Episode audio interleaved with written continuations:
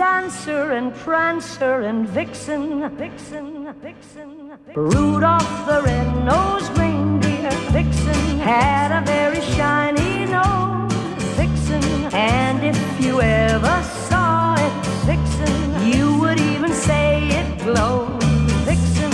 Yeah, boy! How y'all feel out there? Oh yeah. All right. All right.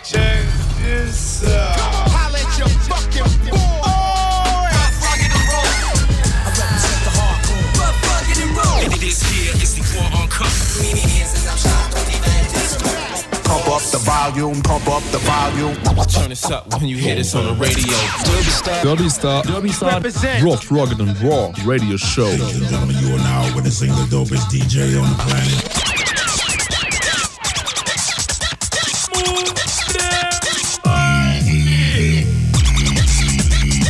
Jeden, jeden vierten Samstag 18 bis 20 Uhr auf Ra Ra Radio Funkwerk. Aight. Ich lieb seinen Scheiß einfach. Ich lieb den Scheiß. Was meinst du? Ja, ich weiß auch nicht, ich kann es nicht erklären und in Worte fassen. Es ist einfach nur so ein Gefühl. Wenn du die Musik hörst. Weißt du, was ich meine, wenn ich, sa wenn ich sag, ich lieb seinen Scheiß? Scheiß, Scheiß, Scheiß, Scheiß. Mix!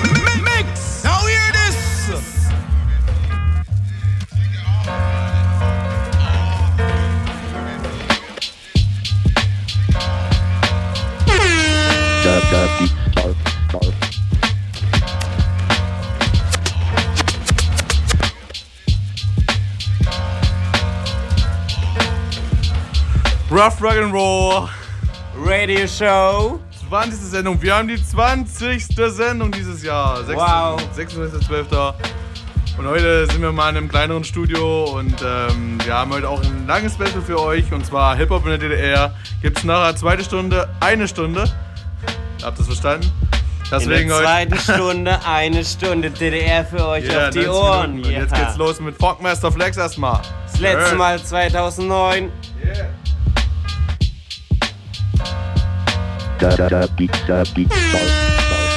Was, was geht ab? Das sind Rollo und Foxen von Rollo und Foxen. AKA Raffrage, den Ralf von Alex. Und ihr hört DJ Derby Star. Bei Rickety Rock, and Raw Radio.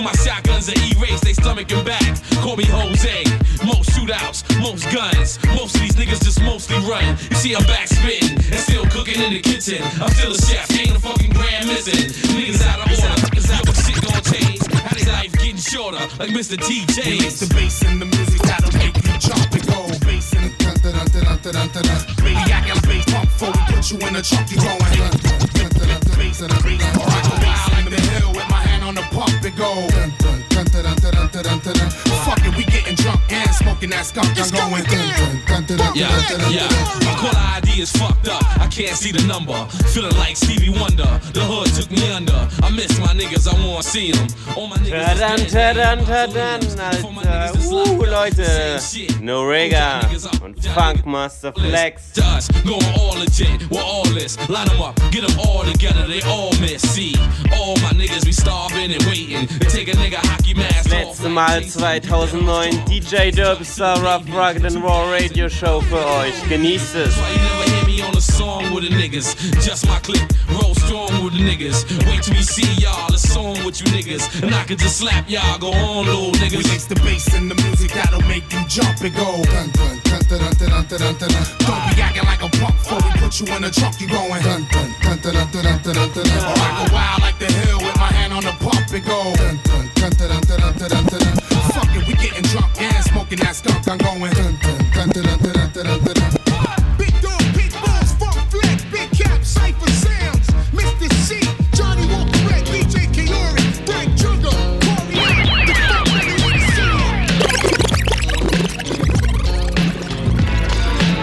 Eine 7, keine 8, das ist Nein. Mit Oh. Shit. Yeah. Rough War Sound. You heard? I enter the room with the bang and the boom and the tune where he fumes hot like chill.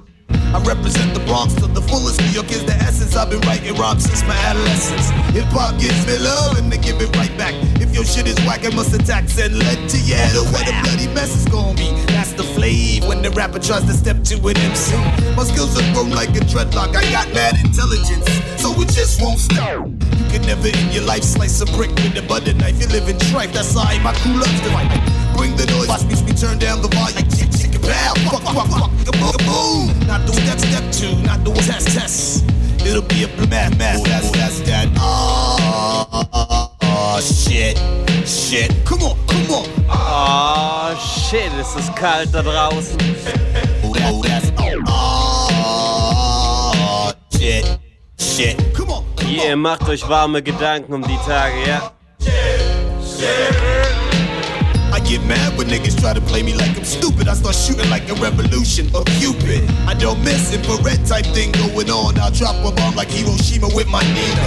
Then move my razor blade like a crossfade on your jawline. Understand nine is Optimus Prime. Follow the leader with the speeder, a cheater. You want a fair one, nigga? Put up your neck beater. Your hands are flesh and bone, my hands are flesh and bone. Everybody please for some fearful tones. The devil didn't make me do it, you made me do it. You're spreading rumors like a bitch, so I cut off the switch.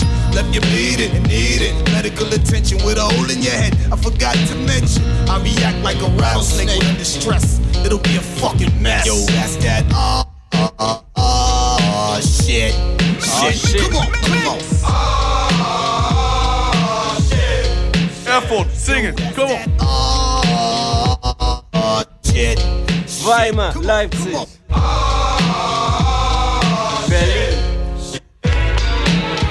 sole survivor? Who gets liver than the number one contender? Nine, that's me, Will MC from the Boogie Down B. Underrated suckers hated the fact that I woke up like King Tut. Recognize that you're butt.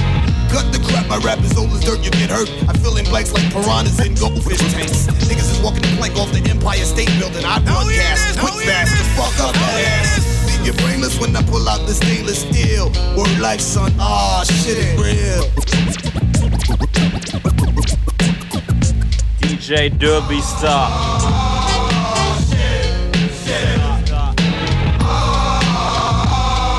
Shit. Shit.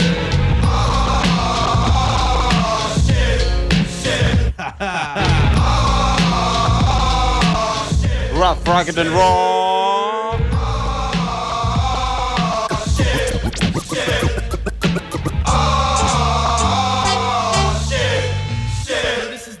Nutcracker, you know what I'm saying? I got my man Lil I'm my man from with my man Track.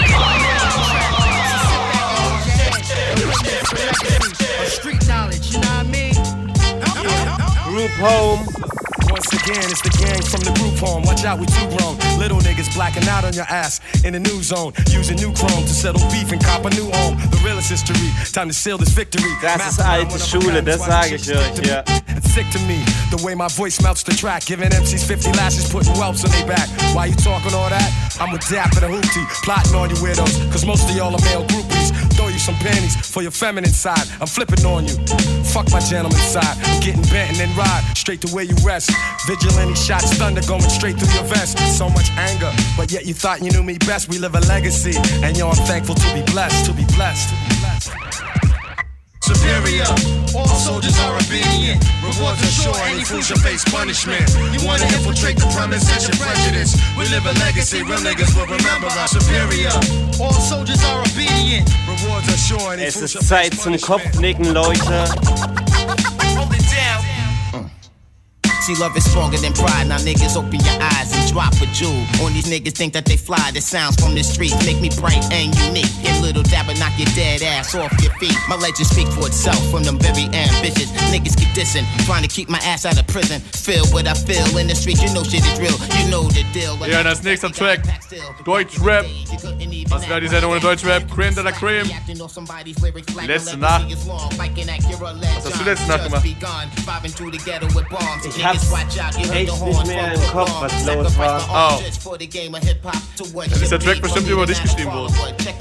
Ich glaub auch. Ich glaub auch. All soldiers are obedient. Rewards are sure, any fools face punishment. One to infiltrate the politics and prejudice. We live a legacy, real niggas will remember our superior. All soldiers are obedient. Rewards are sure, any fools shall face punishment.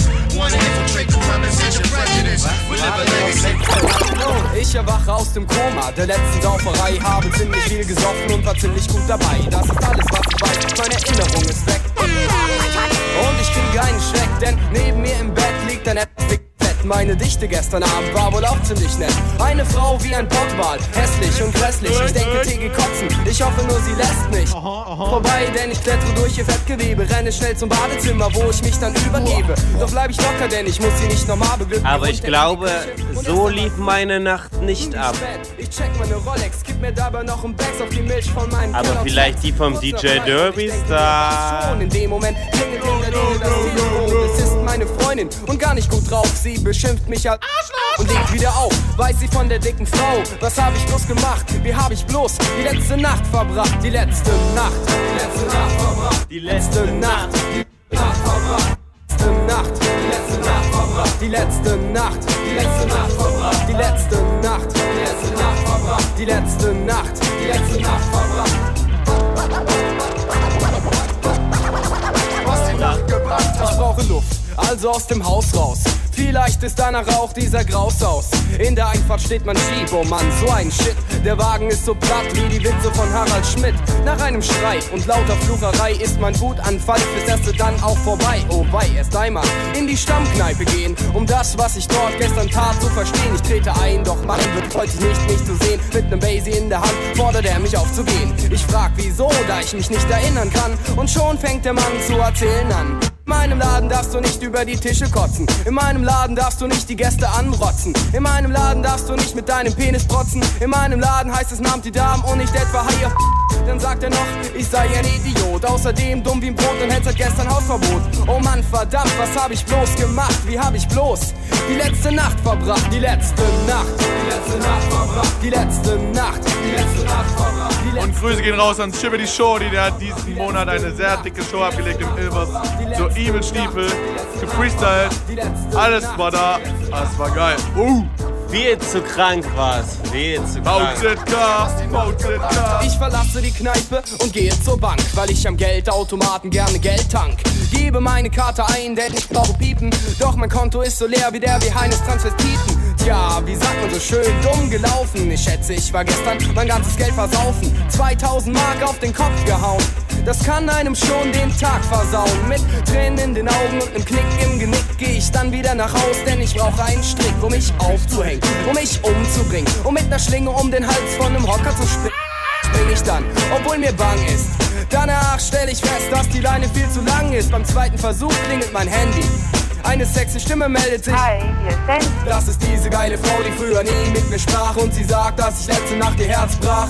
In diesem Moment habe ich kurz gelacht und mir gedacht, wie habe ich die letzte Nacht verbracht. Letzte Nacht. Die letzte Nacht verbracht. Die letzte Nacht. Die letzte Nacht verbracht. Die letzte Nacht. Die letzte Nacht verbracht. Die letzte Nacht. Die letzte Nacht verbracht. Die letzte Nacht. Die letzte Nacht verbracht. Die letzte Nacht. Die letzte Nacht Leute, wie habt ihr denn die letzte Nacht verbracht?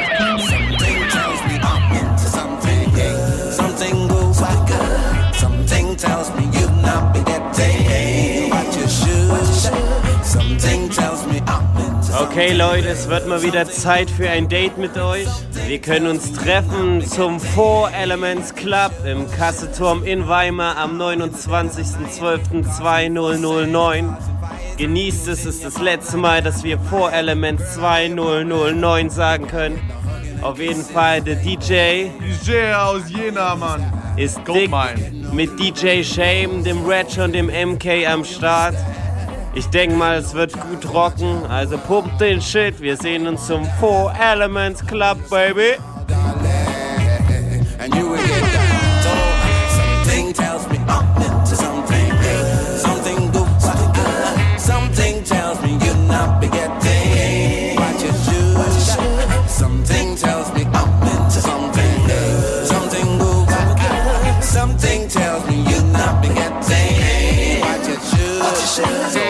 Yourself not like a good, good girl. Know you travel all over the world. Live good and a rave at night. Rough, Rugged and Raw Radio Show, Four Elements Club, Critical Entertainment.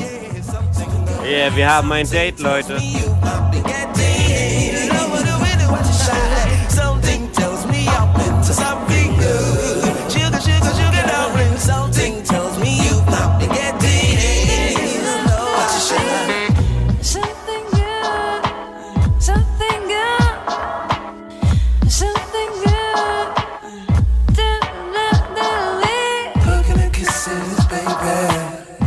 And Raw Radio Show. Jeden, jeden vierten Samstag 18 bis 20 Uhr auf Ra Radio Right.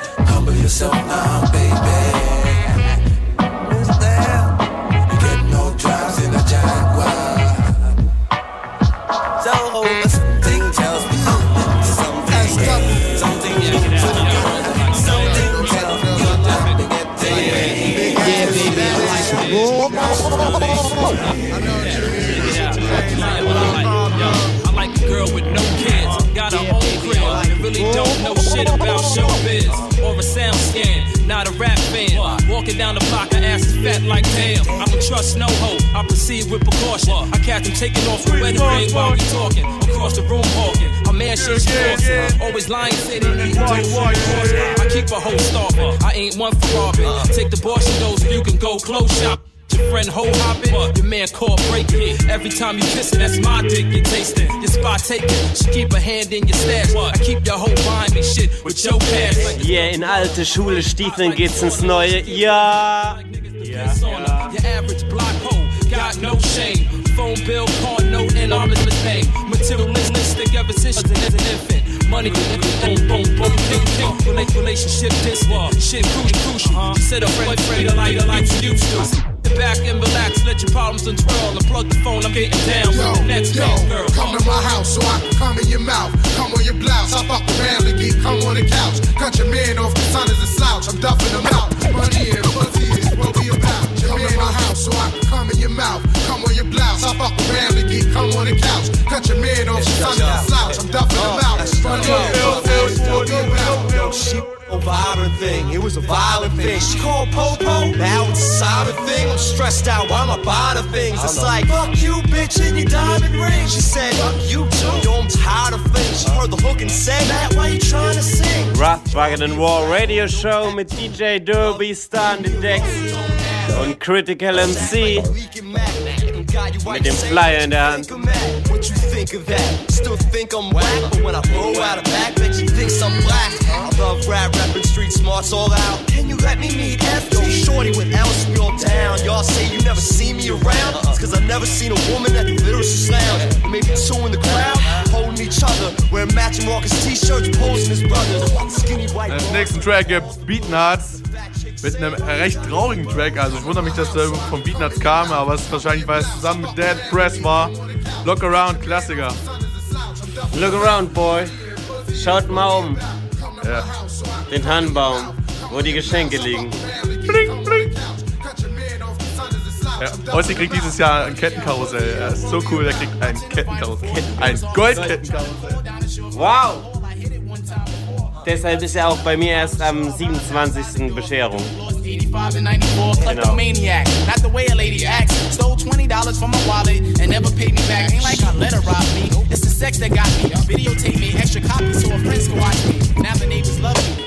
Now was out of shape or ugly. At the kid, down to take the day, but my face was fuzzy. Without my face, he's clueless. But the bug thing, he thought it was cable. He thought about to it. What is it, Tuesday, right? I usually watch the news at like 10, and if he's not there, call up the suits, right? The things I go through are like, what I won't admit that I know. Down just a few minutes ago, where my E at? At midnight, the gym be packed. Oh, there you go. Yo, what up, nigga? Give me that, yo, we out. Yo, what up, man? Yo, son, yo, your mom was just over here shit. Look around.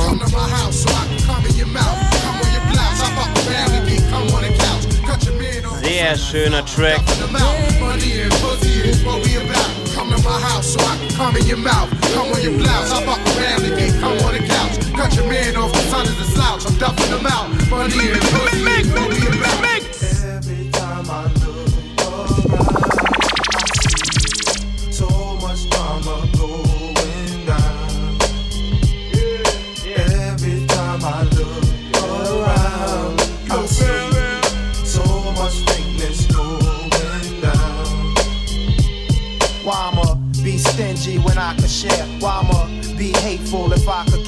would I hate my own, forsake my home? Why would I fuck around and get a Jake my chrome? I wouldn't have to stick you if we all could eat. It wouldn't be no need for. Okay, okay, okay, Leute. Ich habe noch ein Date für euch und zwar kommt DJ Vadim nach Erfurt am 30.01.2010 in den Club Zentrum. Und diesmal wird es nicht nur um Sauflegen gehen, er wird ordentlich Live-Musik produzieren mit seinem MPC und richtig dicke Action machen. Und Support kriegt er vom DJ Derby Star, Z Over, DJ Tenton, Pax Anthems aus Chicago, Lil Stee und so weiter. Also rock den Scheiß. DJ Vadim. Yeah. Because I love who I am, and that means everything to me. My life ain't worth a damn unless I'm dealing with reality. When I look myself in the eyes, it's just me. Look around nach Flyern. No lies, I feel free, and I would rather deal with the truth than falsehood. Being fake with my people and claiming it's all good. You can't run away from yourself, so that's useless. If the word is bond, you don't have to make excuses. Every time I look around, I see so much drama going down. Going down, yeah. Every time I look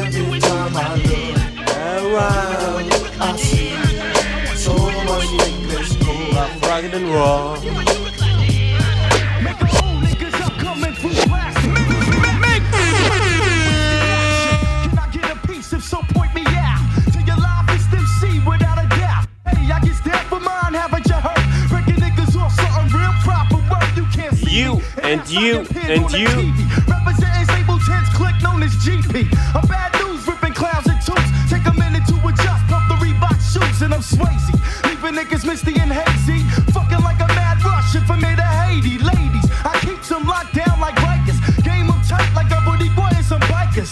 Shorts, I take none, that's word to my mother. Reputation really makes people wonder.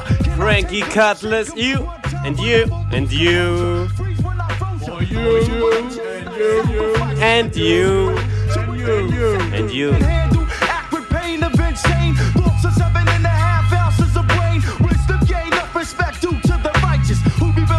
sight.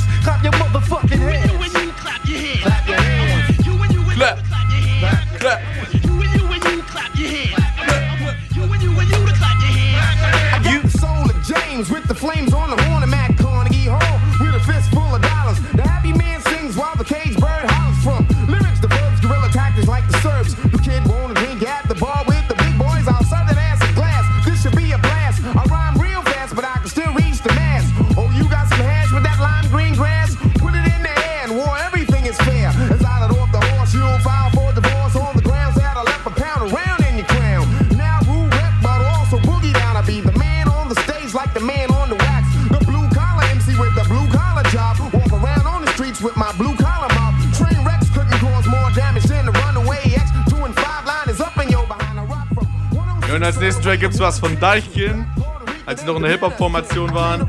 Ein äh, sehr, sehr traurigen Track. Mein Ossi kann ich dann bestimmt noch mal ein bisschen was von seinen verflossenen Beziehungen erzählen.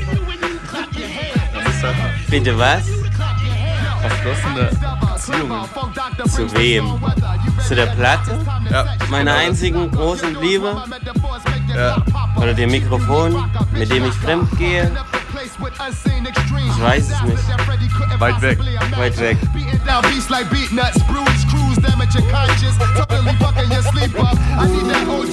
Aber ich dachte das erste Mal bei diesem Lied, es ist ein Freundeskreis-Track.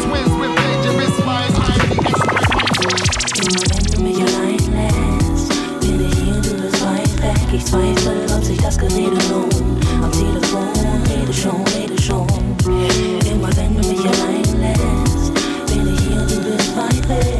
Ihr genießen da draußen. Genießt den Scheiß, ja. Ja, ja. Listen. Seh dich schlafen, wenn ich nachts nach Hause komm, dich wecken mag ich nicht. Wenn du zur Arbeit gehst, dann schlafe ich. Wir sehen uns nie bei Tageslicht, selten bei Nacht, dass der Job mich so ausfüllt, hätte ich selber nie gedacht, dass ich dich vermiss. Wenn ich am Mikrofon spreche und wochenlang auf Tour bin, sieht man an der Telefonrechnung. Auch wenn ich dir öfter mal auf der Tasche hock, versteh mich bitte, ich hab keinen Bock auf Spackenjobs. Ich hab den Kram den ganzen Tag im Kopf, von morgens bis abends. Und wenn ich einschlaf, quäl mich sorgende Fragen, die mir den Schädel kneten. Der fest wie mit Knebelverträgen und sehne mich nach einem geregelten Leben. Stattdessen sitze ich hier und schnack den Nacken leer. Wünschst du mir eine gute Nacht, sag ich nur danke sehr, denn du bist weit weg. Mach jetzt bitte keinen Stress, ich weiß jetzt. Ja, man hätte sowieso hier keinen Critical. Wenn du mich allein lässt, bin ich hier du bist weit weg. Ich zweifle, ob sich das Gerede lohnt. Rede schon, rede schon. Immer wenn du mich allein lässt, bin ich hier du bist weit weg. Weiß nicht, ob sich das Gerede lohnt. Also ich pack jetzt meine Sachen und werde dich alleine lassen. Hier ein bisschen Ruhm und da ein bisschen Scheine machen. Muss dafür auf Achse gehen, wie Truckfahrer. Ich mal dir zum Abschied einen Gruß mit Wachsmaler auf dem Badezimmerspiegel. Du musst jetzt für die Kinder sorgen und die Heizung auf fünf drehen an kalten Wintermorgen. Ich werd mich im Nightliner, lass das Licht brennen und kann dann nicht pennen, wenn ich an dein Gesicht denk. Doch wenn ich auf die Bühne, wo soll ich sonst hin? Gehör nicht zu den Typen, die mit 20 vom Balkon springen. Ruf mich nach der Show an, frag wie war's, rede schon, alles klar. Sag den Kindern, Papa ist am Telefon. Bei mir dreht sich alles wie auf einer Karrierebahn. Wenn ich wieder da bin, lass uns nach Formentera fahren. Der ganze Werbekram muss erstmal verdaut werden. Fehlt dann die Entspannung, kriegt man höchstens Bauchschmerzen. Wenn du mich allein lässt, bin ich hier du. Ich das rede schon. Immer wenn du mich allein lässt, bin ich hier du bist weit weg. Weiß nicht, ob sich das Gerede ich sitze am Weltstrand mit Augenrändern. Denkt an, verdammt, du kannst nichts daran ändern. Lass dich nicht eng, Mann. Nun liegt zwischen uns der Ärmelkanal. Bei Heimweh bleibt die Zeit stehen und Worte werden banal. Lächerlich, an manchen Tagen fühlte es sich an wie ein Messerstich, an den meine Der Typ klingt ein bisschen wie Hausmarken. ich, doch ich bessere mich und denk an dich auf meiner Durchstrecke, wenn ich mich durch meine Texte vor dem Konkurs rette. Ich bereue es täglich, dass ich nicht in deiner Nähe bin. Statt mit dir am Frühstückstisch sitze ich allein vom Catering. Ich sag dir jedes Wochenende lebe wohl und denk mir Scheiße, gerne würde ich in deiner Nähe wohnen. Gedanklich bist du bei mir, lässt die Uni schleifen. Ich dreh innerlich durch, wie bei der Formel 1 die Gummireifen. Flüchte mich in meine Traumwelt und dann geht es schon. Doch frage nicht, wie lange du's aushältst mit mir am Telefon. Und weit weg. Ich zweifle, ob sich das Gerede lohnt. Am Telefon rede schon, rede schon.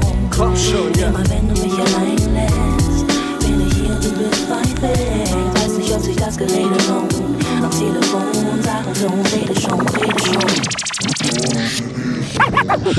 Derbystar. Derbystar. Derbystar. Derbystar. Derbystar. Derbystar. Derbystar. Derbystar. Derbystar, boom. Zweite Stunde Rough Rug and Raw Radio Show und äh, weil wir ja heute den 26. haben und weil wir heute äh, ein bisschen weihnachtliche Stimmung haben, habe ich mal in meiner alten Festplattenkiste gekramt und ähm, dort habe ich äh, einen Mitschnitt gefunden von Hip-Hop in der DDR, den ich irgendwo vor ein paar Jahren mal in Weimar im Radio aufgenommen habe. Und äh, ich bin dann mal auf Recherche gegangen, weil ich finde diesen Mitschnitt bis heute ganz geil und ich möchte ihn euch mal vorstellen. Und ähm, deswegen bin ich dann auf den Frank Oswald gestoßen, äh, den ich heute zu Gast oder beziehungsweise im Interview in der Sendung habe. Und jetzt am Telefon. Hi Frank. Ja, hallo Tobi, hallo Radio Funkberg. Ähm, darf ich dich mal kurz fragen, erstmal, wie alt du bist? Ähm, mittlerweile 32 Jahre. 32 Jahre. Ja, genau. Und wann, äh, ich muss ja dazu sagen, das war eine Diplomarbeit, habe ich erfahren, ne, von dir. Genau, das war eine Diplomarbeit von 2006. 2006? Ja. Okay. Und wie kam es jetzt dazu? Weil das ist was mich am meisten interessiert hat. Ich habe das Ding gehört und wollte aber einfach noch die Vorgeschichte dazu hören. Also was, was hast du studiert, um am Ende so eine Diplomarbeit abzuliefern? Ähm, ja, ich habe Mediengestaltung an der Bauhaus-Uni in Weimar studiert, wie so viele Uh, in der Gegend, uh, uh. Jena, Erfurt und Weimar. Soll ich dir was verraten? Ich mache gerade eine Ausbildung als Mediengestalter im dritten Lehrjahr. Es ist zwar kein Studium, aber Naja, klar, ich meine, so willkommen praktische... im, im Medienclub.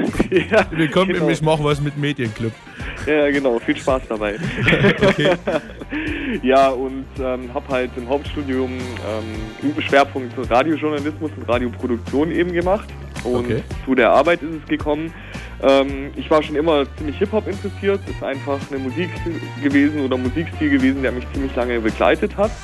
Und habe irgendwann mal fürs Radio eine Feature-Sendung über die Geschichte des Hip-Hop gemacht. Und da bin ich in einem Buch 20 Jahre deutscher Hip-Hop eben auch auf so ein ganz kleines Kapitel gestoßen, dass es auch Hip-Hop in der DDR gab. Und Aha. mir waren diese zweieinhalb Seiten, die du da finden kannst, aber zu wenig. Und deswegen habe ich gedacht, okay, es wird eigentlich Zeit, sich intensiver damit zu beschäftigen und äh, der Geschichte halt auch eine entsprechende Plattform zu geben. Du hattest äh, während deines Studiums da freie Wahl, oder wie ist das? Also du hast, hast dir dann du musst doch irgendein ähm, Rahmenthema gehabt haben, wo sie dann sagen, okay, sie können sich da und da das und das Thema aussuchen. So. Also Radiojournalismus hast du ja gesagt, ne, aber. Ja, gut, das war halt so. Du kannst hier halt ein Diplomthema aussuchen, was du machen möchtest. Dann hast du halt zwei Prüfer und denen sagst du, passt auf, das ist mein Projekt, das ist meine Arbeit, die ich gern als Diplom machen würde. Und dann sagen die, ja, das ist gut, hau rein. Oder sie sagen halt, nö, such dir was anderes. Und äh, mein Thema haben sie akzeptiert und fanden sie beide gut und deswegen konnte ich das umsetzen. Ja. Das ist aber auch so geregelt in unserem Studiengang. Also es ist ein relativ freies Studium, was du selber organisierst und ähm, du hast da relativ viel freie Hand. Okay, ich sitze hier gerade ein bisschen mit offenem Mund, weil ich finde es sehr interessant, weil äh, du hast gerade so ein bisschen bei mir einen äh, Nerv getroffen, sage ich mal so. Ne? Also so Mediengestaltung und äh, dann Radiojournalismus äh, finde ich sehr interessant. Müssen wir uns, glaube ich, privat nochmal unterhalten. Wahrscheinlich, ja. Ja, ähm, wobei Radiojournalismus wahrscheinlich auch ein bisschen zu viel ausgedrückt ist, aber wir hatten Ja. halt einfach einen Lehrstuhl für experimentelles Radio an der Uni. Das heißt, du hast sowohl die journalistische Seite abgedeckt, als auch natürlich äh, das Mediengestalterische, nämlich Audioproduktion. Und äh, wenn du das kombinieren kannst, ist es natürlich auch nicht schlecht. Ja. Und wie ist das Ganze jetzt abgelaufen? Es sind ja verschiedene Künstler drauf, unter anderem, ich habe es ja damals irgendwie über die äh, Laufbahn äh, DJ Comics, so, den kannte ich ein bisschen aus Weimar, der Mhm. jetzt in Berlin ist und ich, den habe ich auch als erstes angeschrieben. Der hat mir ja dann so äh, unverblümt seine E-Mail-Adresse gegeben, äh, wo ich dann aber dann auch sofort den Kontakt hatte. Aber was hat der für eine Rolle gespielt oder beziehungsweise was, äh, wie ist dann weiter gelaufen, das Projekt? Na, Comics hat halt die Rolle gespielt. Also ich habe mit Comics in Weimar auch relativ viel äh, zu tun gehabt und ich wusste halt, dass er ein fähiger Produzent ist und ein paar gute Tools und Kisten bei sich zu Hause rumstehen hat. Und ich wollte halt ein Feature produzieren, was halt auch einfach ein bisschen frischer ist, was Ja. so ein bisschen weggeht vom konventionellen. Das heißt, wir haben halt auch ähm, ein DJ-Tool benutzt, ähm, wo du MP3s mit Platten irgendwie Serato? abspielen kannst. Serato war das, genau, und haben da halt äh, Scratches eingebaut und so Geschichten.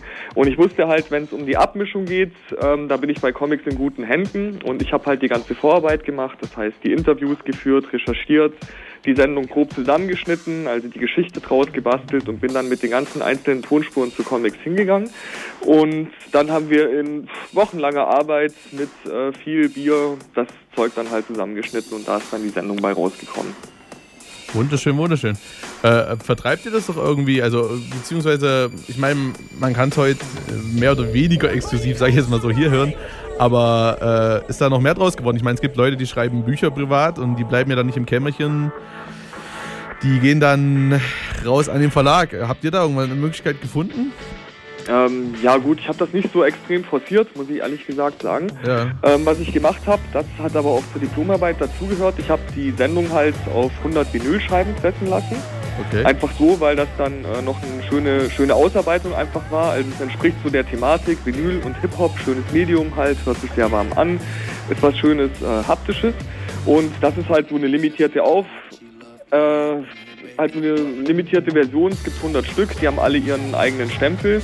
Und die verkaufe ich aber nicht, sondern die habe ich gewissermaßen halt verschenkt, einfach um es unter die Leute zu bringen. Okay. Und äh, eine zweite Sache war, okay, es war dann auch ein Radiosender dran interessiert und wir haben das Feature nochmal umgeschnitten in eine Version, die nur 27 Minuten lang war und haben das nochmal an den Radiosender verkauft.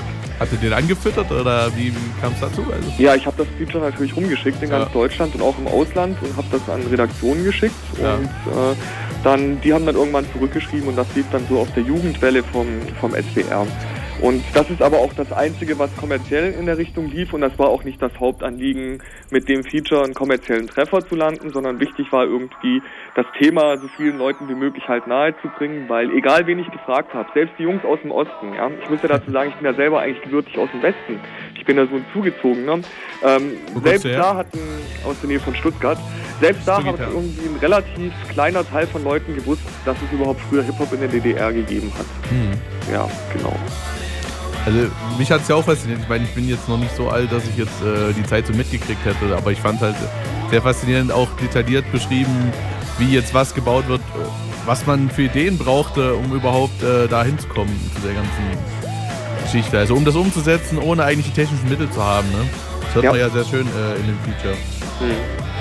Und ich habe mal noch eine Frage an dich. Ähm, hab, hast du auch was mit dieser DVD Here We Come zu tun? Weil die habe ich auch jetzt schon zu Hause in meinem Regal stehen. Und äh, ich weiß nicht, ob du die kennst, aber die äh, geht ja handelt auch von Hip-Hop in der DDR.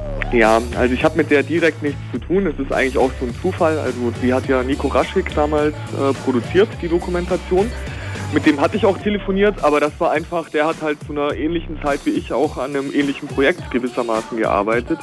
Und äh, so im Nachhinein muss ich auch echt sagen, ich habe irgendwie Schwein gehabt, weil 2006 war irgendwie so ein Jahr, wo sich halt viele Leute für das Thema interessiert haben, Ja. bis in 2007 hinein. Und ähm, habe aber mit der Produktion von Here We Come oder mit Nico Raschig eigentlich nichts zu tun gehabt. Ja, so, das ist ein komplett anderes Ding halt gewesen.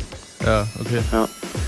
Ich würde sagen, ich danke dir erstmal ähm, für das Interview. Ja, sehr gerne, ja. Äh, wir hören uns jetzt einfach mal diese eine gute Stunde an, die wir da haben. Ähm, was machst du heute noch? Was ich noch mache, ich bin gerade noch am Arbeiten, das mache ich jetzt auch noch dann gute zwei Stunden lang. Okay. Und ähm, ja, dann fahre ich nach Hause und gucke, dass ich morgen mein Auto in die Werkstatt kriege, weil mir ist heute die Heizung ausgefallen und es war scheiße kalt auf dem Weg hierher.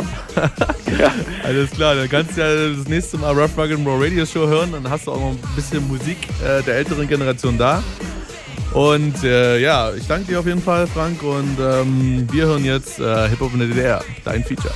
Alles Ciao. klar, Dankeschön. Und ich bin stolzes Mitglied der älteren Generation von 32 Jahren. Na dann, viel Spaß bei der Sendung. Hi, Ciao. ciao.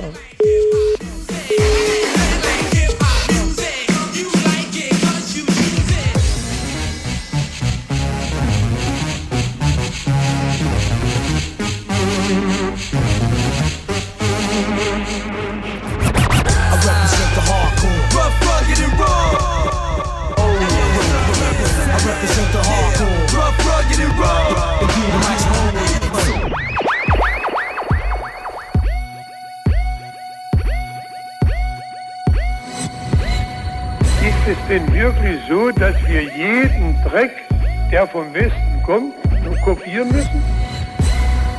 Ich denke, Genossen, mit der Monotonie des Je, Je, Je und wie das alles heißt, ja, sollte man doch Schluss machen.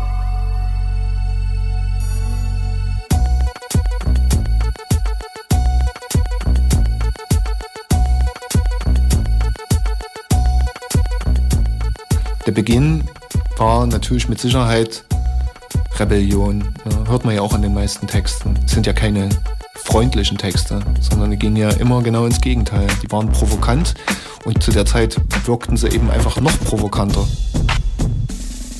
Hip-Hop in der DDR war eine Möglichkeit für Jugendliche, sich auszudrücken. Und zwar im Zusammenhang mit Musik sich auszudrücken. Und das bedeutet für mich immer, dass, dass das zumindest spannend werden kann. Und was, was das Tolle an Hip-Hop in der DDR war, ist, dass es spannend war. Dann äh, Mitte 80er war ja Beat Street da und Beat Street, also da sind die Leute reingepilgert und äh, keine Ahnung, ich habe den über 30 Mal mir im, im Kino angeschaut. Ne? Man konnte schon alles mitsprechen, weil man genau wusste, das und das und so und so. Ne? es war zwar Hip-Hop, aber es war irgendwie auch anders. Ja, also keine Gewalt, Zusammengehörigkeitsgefühl, anders zu sein, was bewegen zu können und seine künstlerische Ader zu entdecken.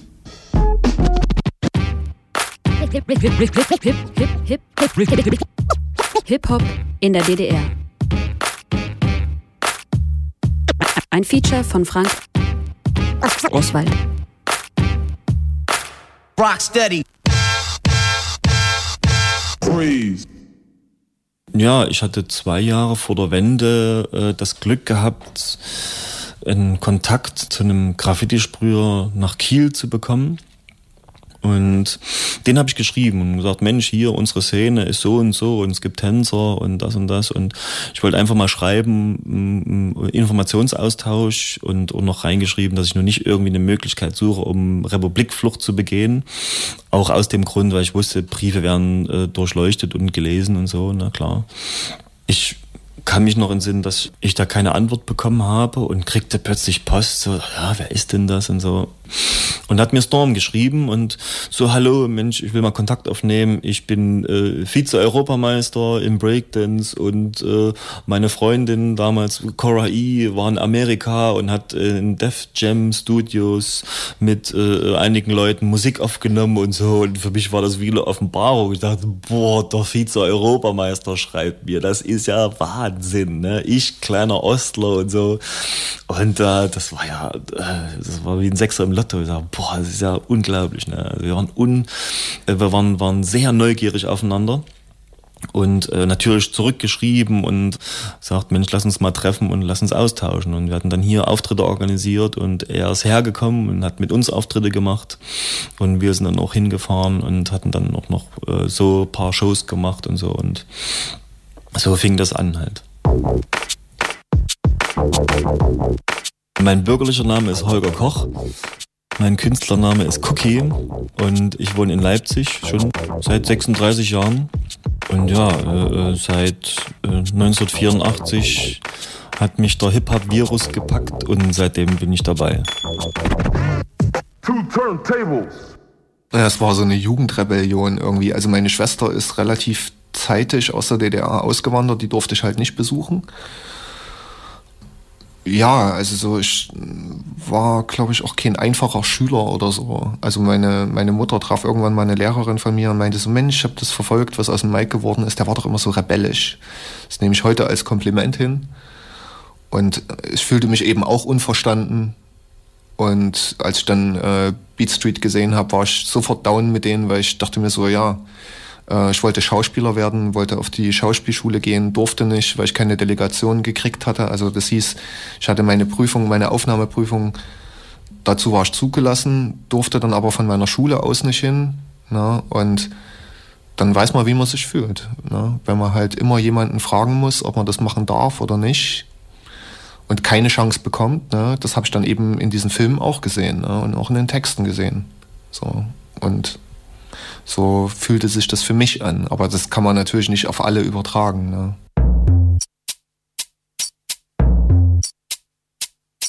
Mit bürgerlichen Namen heiße ich Mike Dietrich. Ich komme aus Leipzig, bin fast 36 Jahre alt, habe meine Hip-Hop-Karriere wie die meisten als Breakdancer begonnen. Mein Künstlername ist Opossum, früher mal DJ Opossum, aber das Opossum reicht eigentlich auch und produziere seit 15 Jahren Hip-Hop und diverse andere Sachen.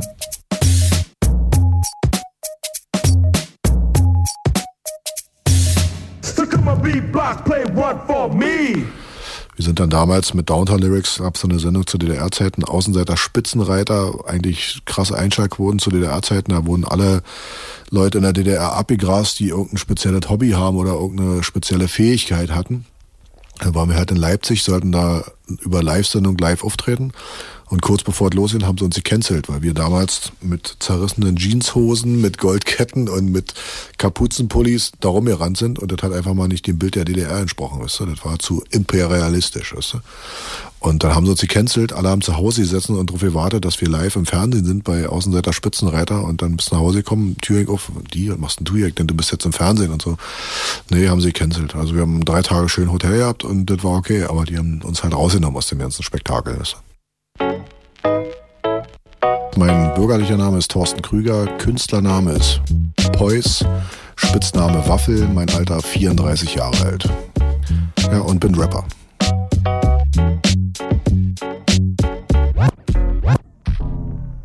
Rocksteady. Da war ich noch nicht mit dabei, aber ich glaube 1983 gab es den ersten Leipziger Breakdance Workshop und dann regelmäßig jedes Jahr einmal bis ja bis dann die Wende kam bis äh, 89. DDR kulturell war es nicht unbedingt so bedeutend, weil es immer die inoffizielle DDR-Meisterschaft war. Also es wurde nie von der Kultur wirklich als offizielle DDR-Meisterschaft dargestellt oder produziert oder wie auch immer. Ne? So und der Workshop war in dem Sinne wichtig wirklich für die Leute aus der Szene, ne? weil den gab es schon lange und der hatte Bestand und hatte Tradition und es war immer wieder ein großer Informationsaustausch, weil überall hatten Leute ein bisschen Verwandtschaft und hatten Platten bekommen oder Musik bekommen oder Radiomitschnitte, weil das war ja schwer ranzukommen. Ne? DT 64. Das eine ist, es gab nicht die Szene, also klar gab es die Szene, weil es gab bestimmte Leute, die sich mit Hip-Hop beschäftigt haben. Aber die haben sich nicht alle auf die gleiche Weise mit Hip-Hop beschäftigt. Also die Leute haben sich äh, zu Hause hingesetzt, haben versucht, das nachzumachen oder selber zu machen, sagen wir mal, und äh, haben sich von ihren Omas die Platten mitbringen lassen und äh, haben sich die in, in Diskotheken gegenseitig vorgespielt oder haben sich getroffen und haben Bands gegründet und keine Ahnung, irgendwas gemacht. Das alles ist erstmal unabhängig von der eigenen, von meiner Entwicklung im Radio oder sowieso von der Widerspiegelung im Radio äh, entstanden. Und irgendwann ist das dann zusammengekommen. Das heißt, es gab die Sendung im Radio, es gab Leute, die haben in Radebeul äh, Sachen veranstaltet und man hat voneinander Kenntnis genommen obwohl man möglicherweise sowieso schon voneinander wusste, aber dann hat man auch sich gegenseitig gesagt, okay, ich kenne dich, äh, du, du, machst was ähnliches wie ich, lass uns mal was zusammen machen. Und so ist das dann irgendwie auch zusammengekommen. Mein Name ist Lutz Schramm, ich bin 1959 in Leipzig geboren, habe lange Zeit als Rundfunktechniker gearbeitet in der DDR und dann als Musikredakteur, Moderator und bin mittlerweile beim Rundfunk Berlin-Brandenburg im Online-Bereich zuständig für die Produktion. Two turntables. Was uns vereint hat, glaube ich, also so war dieses Nicht-Verstanden-Sein. Also das war mir klar, als ich diese Musik gehört habe. Die war rebellisch und ich möchte sie manchmal so vergleichen mit Punk irgendwie. Die war ungewohnt. Gerade Public Enemy hatten so Feature-Sounds drin irgendwie. Und das klang für normale Hörer ewig lange, also ich kann mich daran erinnern, also als ich schon ewig lange Hip-Hop gehört habe, klang das für viele Zuhörer immer noch merkwürdig. Ja, ist doch aber immer dasselbe und die sprechen ja nur und die singen ja gar nicht und so. Und das, heute hat sich jeder daran gewöhnt, dass Rap überall ist, aber damals war das wirklich so, das war Rebellenmusik.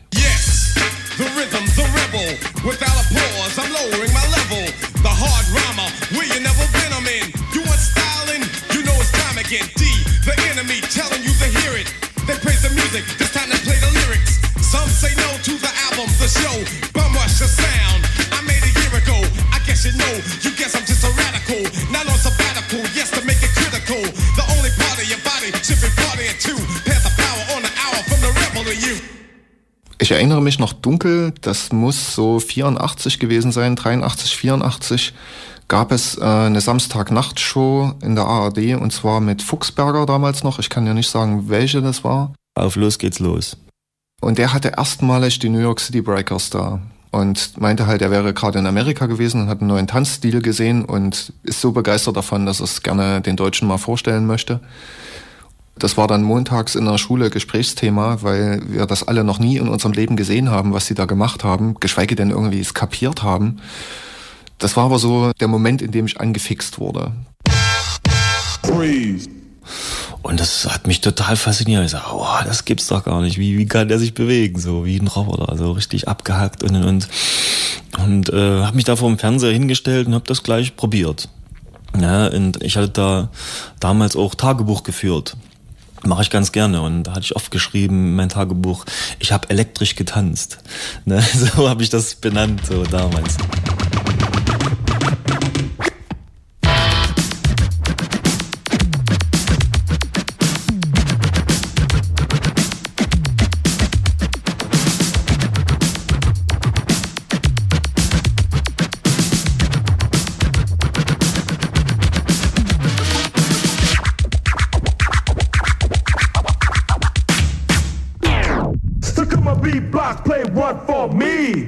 Angefangen hat die ganze Geschichte wie bei vielen ostdeutschen Hip-Hop-Künstlern Beat Street, der Meilenstein von dem Ganzen, Harry Belafonte, guter Freund der DDR damals, deswegen hat er möglich machen können, uns dann Einblick über eine völlig neue Musikrichtung zu geben, über eine völlig neue Kultur zu geben, die einen dann, wenn man sie nicht gesehen hat, nicht so prägen konnte wie mich. Also das vergleicht immer mit dem Tätowieren, das macht immer sehr süchtig. Also wir haben über den Film, über Medien gehört, uns aber nie, nie vorstellen können, dass der jemals in einem Kino zu DDR-Zeiten läuft.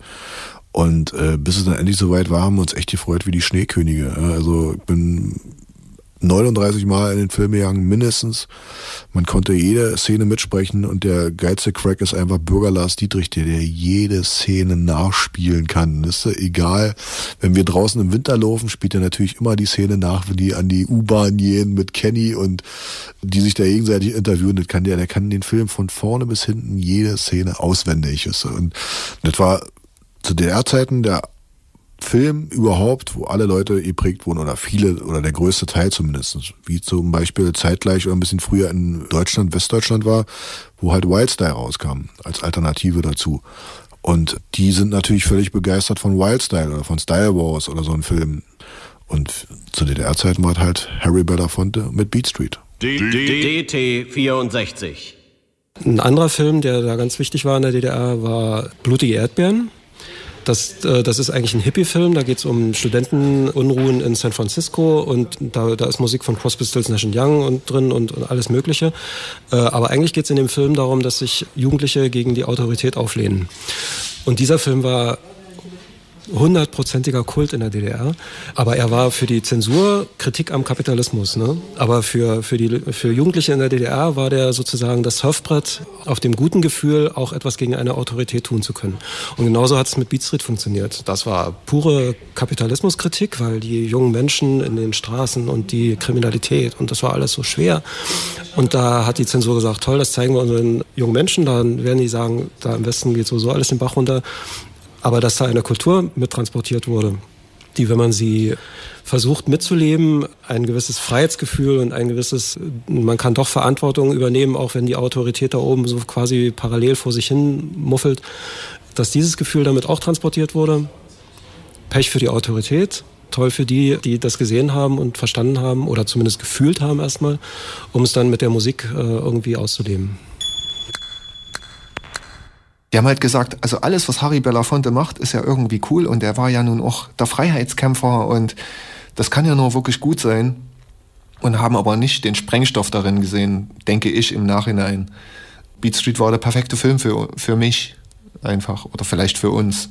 So, es war auf anderthalb Stunden, es war eben nicht dokumentarisch, hatte mehr Zeit einfach.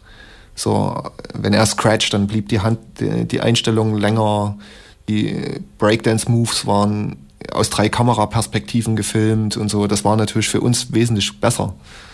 So, einfach um mal zu sehen, was da überhaupt geht.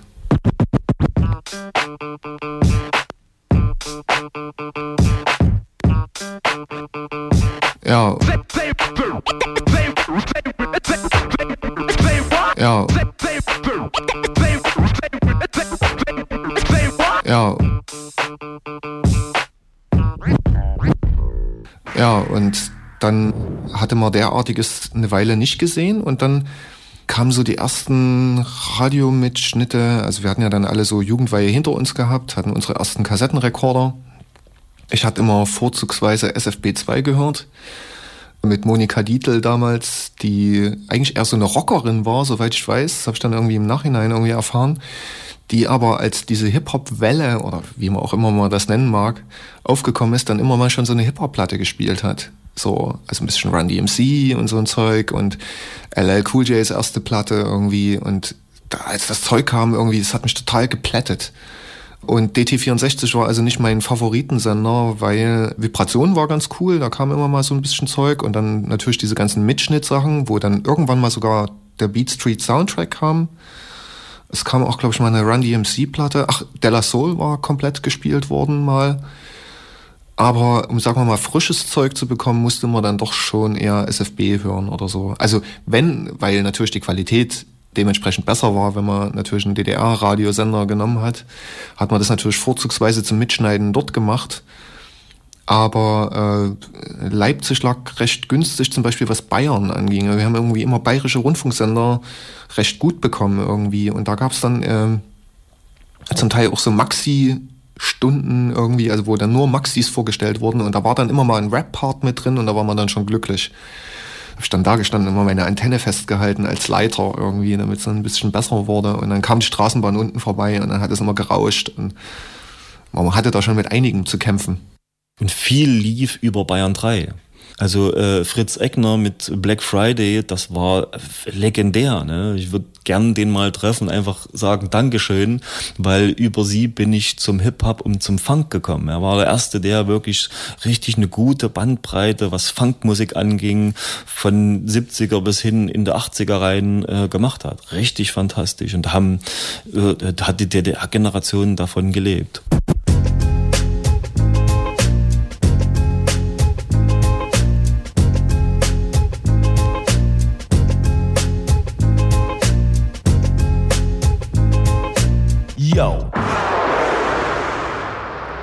DT64 wurde 1964 als Sendung zum Deutschlandtreffen gegründet, war dann viele Jahre lang eine Sendung beim Berliner Rundfunk und wurde 1986 zu einem eigenständigen Sender ausgebaut. Also es gab keine Programme, die wirklich den ganzen Tag über äh, für Jugendliche da waren. Und das hat gefehlt, deswegen haben die äh, jungen Menschen lieber Sachen wie Rias oder ähnliche Sachen ge äh, gehört. Es gab natürlich auch andere Gründe, Westsender zu hören, weil dort auch ein bisschen freier über bestimmte Dinge geredet wurde. Aber vor allem, was die Musikversorgung äh, anging, war eben für Jugendliche nicht so viel los. Und das war einer, wahrscheinlich einer der wichtigsten Gründe, den, die Sendung DT64 zu einem eigenständigen Sender zu machen. Für Leute, die Radio gemacht haben, war das eine Sternstunde, also zumindest für solche, die für äh, Jugendliche Radio machen wollten oder selber noch relativ jung waren, wie ich einer war. Die Musikleute zum Beispiel waren sehr heiß auf die äh, Abendstunden, weil da konnte man dann mit Spezialsendungen eben wirklich äh, ganz bestimmte musikalische Interessen bedienen. Und das haben wir dann auch äh, in großem Maße gemacht. Brothers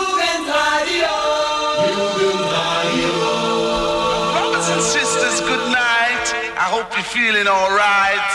The music just turns me on. Da schreien sie noch hinterher. Guten Abend allerseits. Das sind die Vibrationen von Jugendradio DT64 auf ihrem neuen Sendeplatz. Schon wieder vergessen, welcher Sender es ist? Kein Problem. Hello, Radio Fans, Radio Phonic, and Radio Addicts, Record Addicts. This is Radio DT64, and Lee Scratchberry live and direct saying hello, have fun, have fun, have fun. DT 64. Also DT war auf jeden Fall schon nah dran. Ob sie nun unbedingt eine Vorreiterrolle war, weiß ich nicht irgendwie. Das war mir alles so. Es waren halt Funktionäre und die haben irgendwie auch noch funktioniert. Also ich traue denen nicht unbedingt zu, zu sagen, ey, äh, wir sind so blickig und so, so weit gewesen, die konnten es einfach nicht mehr ignorieren. Also nachdem einfach mal so Gruppen wie LL Cool J oder Run DMC oder wie auch immer sie heißen mögen oder De La Soul erfolgreich waren, überall konnten sie sich einfach auch nicht mehr wirklich wehren dagegen. Und dann waren es unterdrückte Schwarze und das passte natürlich gut ins Bild.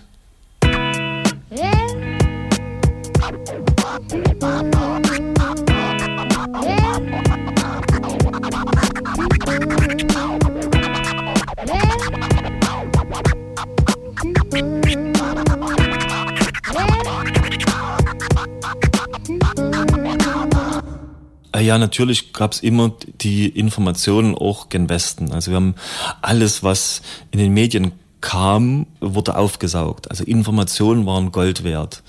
Jeder hat da irgendwie probiert, was zu machen. Graffiti gab es nicht, es gab keine Sprühdosen. Also ist das viel natürlich eher an der Person passiert oder ob man dann aus Schnürsenkeln äh, direkt sich was geflochten hatte. Ne? Also, oder irgendwie immer probiert, da in dem Stil zu bleiben. Und äh, es gab sogar Leute, die haben sich äh, Stereo-Rekorder selber gebastelt. Na, die haben sich richtig einen Holzrahmen gebaut und zwei Boxen rein und haben aus einem Monorekorder einen gefakten Stereo-Rekorder gemacht. Ne? Hauptsache, es sieht so aus. Ne? So, und, und Mensch, der hat einen Ghetto Blaster, Wahnsinn. So, ne? War natürlich nicht, aber man hat irgendwie probiert, aus nichts irgendwie Gold zu machen. Ne? So, und dann genauso äh, irgendwelche Tonnenschuhe, äh, keine Superstars, aber äh, Turnschuhe mit dicken Schnürsenkeln, so. Aber es gab keine Fat Laces. Was haben wir gemacht? Aus einem Sweatshirt was rausgeschnitten. Und wenn du ein Sweatshirt, der ja innen so rau ist, wenn du den zerschneidest und äh, ziehst, dann rollt er sich. Und dann ist es ein richtig schöner Fat Laces, ne? So. Und nur haben wir uns halt so weiter beholfen. Also klar haben wir uns auch in unserer Fashion immer abgehoben und wollten halt anders sein. Zum Beispiel, wenn jemand mal wirklich eine Sonnenbrille aufgehabt hat, möglichst so noch so eine schmale aus Plastik, so, äh, das war schon sehr mutig, das war schon fast avantgardistisch zu nennen. Geschweige denn ein Basecap. Basecaps zu tragen, da gehörte totaler Mut dazu. Das kann man sich heute gar nicht vorstellen, nach, also wo das ja einfach so völlig normal ist, irgendwie geschweige denn bunte Schnürsenkel in, in Turnschuhen mit zwei verschiedenen Farben, Fat Laces selbst gebastelt, möglichst mit Paketklebe, also mit Paketband, irgendwie so Geschenkband. das waren eben die Codes oder bemalte Jacke, ne? Zum Beispiel so kleine Graffitis irgendwie auf eine Jeansjacke gemalt. Man ist damit schon wirklich aufgefallen. Also man muss sich vorstellen, dass die DDR sehr grau war. Ne? Also die war nicht sehr farbenfreudig. Und auf einmal kommen Jungs an, da sind die Schuhe bemalt und äh, es gab Leute, die haben mit Kartoffeldruck irgendwie Nike-Zeichen auf die, auf die, auf die Schnürsenkel geprägt oder so, natürlich schön farbig, ne? Und dann, das war schon, man ist da wirklich aufgefallen damit. Und somit konnte man sich aber auch finden. Ja, wie sah die Mode? Also wie gesagt, Tonschuhe auf jeden Fall ein wichtiges Accessoire. Jogginganzüge war natürlich auf jeden Fall auch mal hoch im Kurs. Da hat man schon mal ja eine 250 DDR-Mark springen lassen im äh, Exquisitladen, nannte sich der. Das war immer Exquisitmode, wo Sachen entweder importiert wurden von Puma. Ich hatte zu DDR-Zeiten einen Puma-Anzug zum Beispiel an, den ich mir halt noch mit Accessoires verändert habe, indem ich halt aus Filz DTL, Downtown Lyrics und dann drunter mein MCT, mein MC-Name MCT halt äh, in Graffiti-Schrift ausgeschnitten habe, dann auf die Hose genäht habe. So, weißt du? Ansonsten Kapuzenpullover war natürlich auch gefragt. Man hat ja glücklicherweise auch im Fernsehen einige Sachen sehen können, wo man sich orientieren konnte dran. Ja, und das hat man dann versucht, entweder aufzutreiben oder sich selbst nähen zu lassen. Statussymbol natürlich in der Hip-Hop-Szene waren für mich auch immer dicke Tonschuhe. So, da zur DDR-Zeiten sowas einfach nicht gab oder die nicht dem entsprachen, was du dir eigentlich vorstellst, was dicke Tonschuhe sind, habe ich dann zwei Monatsgehälter springen lassen, sprich 1600 Ostmark und habe meine Nachbarin, die als Frührentnerin zu DDR-Zeiten schon in, nach Westberlin durfte, eine Seite aus der Bravo mitgegeben, wo Fatboys drinne waren und die hatten halt Nike Air Driving Force Schuhe an mit einer dicken Lasche und genau die Schuhe hat sie mir mitgebracht. Und da war ich der, der glücklichste Mensch der Welt, wo sie mit den Schuhen ankam. Und man hat die gepflegt wie Sau. Man ist halt zum Beispiel Treppen auf dem Hacken hochgelaufen, um vorne keine Falten in die Schuhe zu machen. Und wenn die halt neu sind und spiegelweiß und zu DDR-Zeiten, da warst du einfach mal der Mac im Viertel mit deinen Schuhen, weißt du? Dazu kann ich überhaupt nichts sagen, weil ich habe die Leute zwar gesehen, aber ich habe nicht auf die Klamotten geachtet. Habe ich noch nie gemacht. Also ich habe auch nicht, äh, gut, vielleicht wenn jemand aussieht wie, ein, wie der KISS-Gitarrist, dann kriege ich das mit. Aber, aber sonst äh, habe ich, äh, hab ich dafür überhaupt kein Auge. Also da kann ich gar nichts weiter darüber sagen. Worüber ich ein bisschen was sagen kann, obwohl ich das auch nicht verstehe, weil ich es nie so intensiv beobachtet und studiert habe, ist, ist das Tanzen, also Breakdance zum Beispiel. Da ist eben auch genau dasselbe passiert. Es wurde beobachtet, es wurde irgendwie verstanden oder gefühlt und man hat dann seine eigenen Sachen versucht. Der Vorteil bei Breakdance ist, man braucht keine Geräte dafür, sondern man kann eigentlich genau dasselbe können, wenn man, äh, wenn man es versucht zu tun. Und da, ist eben, äh, da war es eben viel schneller möglich, auch dieselbe Qualität zu erreichen, wie, wie die Vorbilder hatten und so. Und das ist, glaube ich, auch passiert. Also das, da, da hatten die Leute Ehrgeiz und, und, und, und Spaß äh, dran, genauso gut zu sein wie das, was sie irgendwo anders gesehen haben.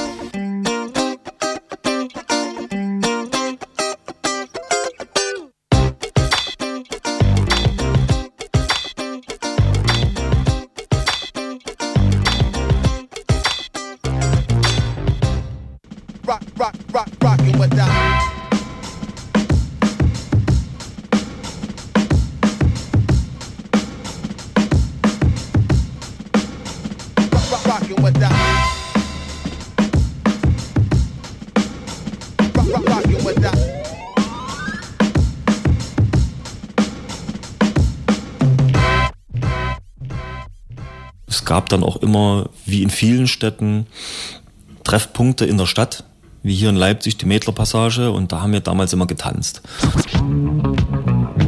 Wenn man sich das heute vorstellt, man darf, durfte nicht in der Stadt tanzen. Das durfte man nicht. Es war nicht erlaubt. Damit konnten die nichts anfangen. Das war denen irgendwie suspekt. Dass wir uns dann irgendwie immer in der Stadt getroffen haben und dort getanzt haben. Und da kamen auch Leute aus, da kamen welche aus anderen Stadtteilen, Grünau und so. Und man sah die ja eben schon am, am Code. Und dann hat man sich getroffen, geguckt, gehofft, dass jemand einen Kassettenrekorder mit hatte. Und dann wurden fünf Minuten getanzt. Manchmal ging das sogar eine Viertelstunde. Dann blieben Leute stehen, klatschten, warfen zum Teil eben auch ein bisschen Geld hin, obwohl wir das eigentlich nie eingefordert haben. Ja, bis dann eben wieder die Kollegen kamen. Und die kamen immer zu zweit. Unangenehmer sind mir fast immer die Zivilkollegen aufgefallen. Die wollten immer gleich die Ausweise einkassieren. Und dann kriegt er mal eben immer so eine, eine Vorladung, die meiner Mutter immer fast, also die hat die fast wahnsinnig gemacht irgendwie.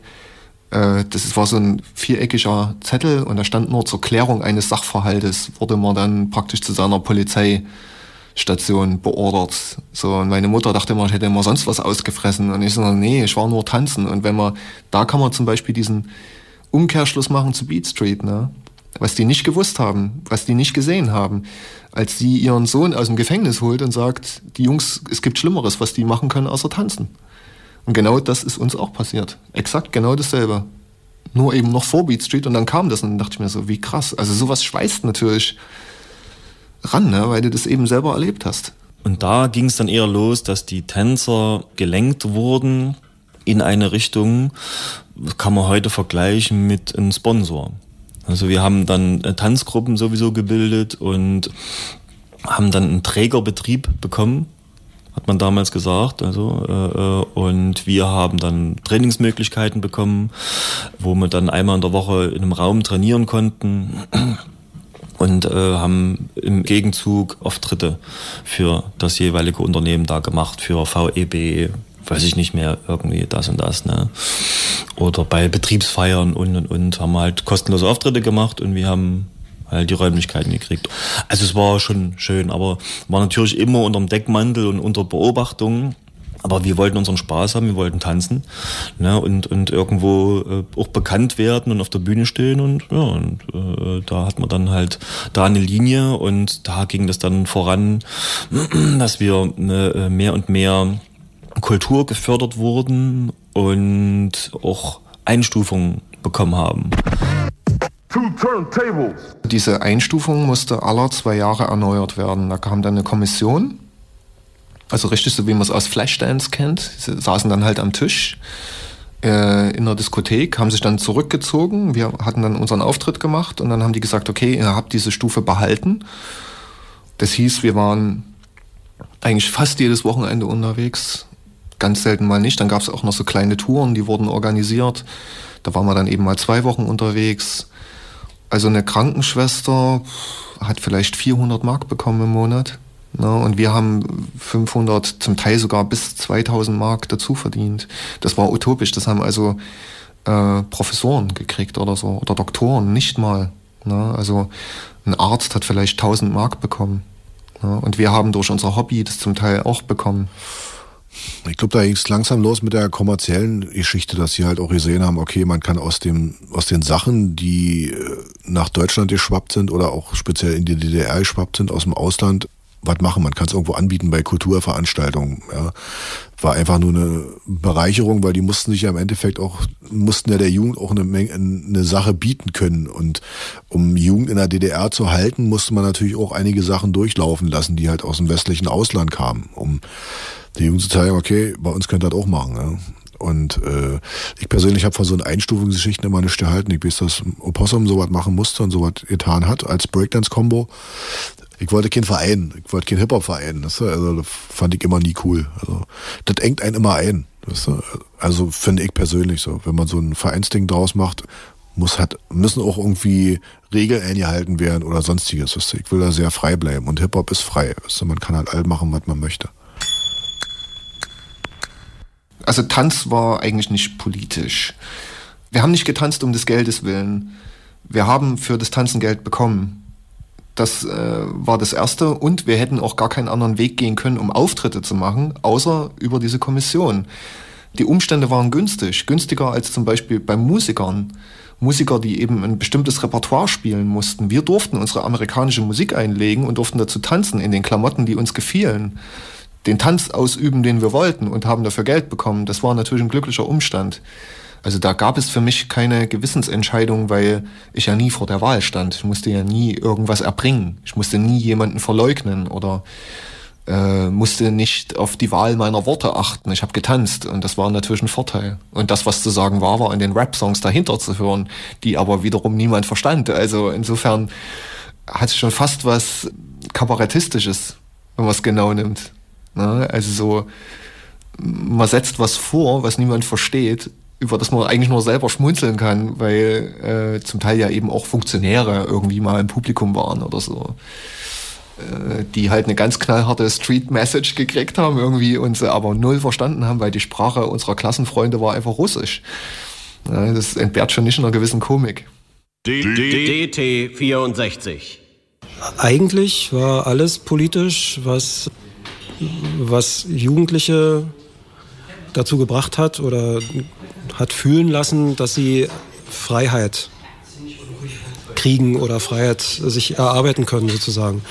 Und insofern war eben auch Hip-Hop politisch. Also wenn jemand einfach aus eigener Kraft und ohne Jugendorganisation und äh, Einstufung und diesen ganzen Kram sich äußern kann und das vor mehr als drei Leuten, dann ist er in der DDR politisch gewesen. Dann ist er eigentlich immer politisch. Ne? Also das, das wäre im Prinzip auch heute so.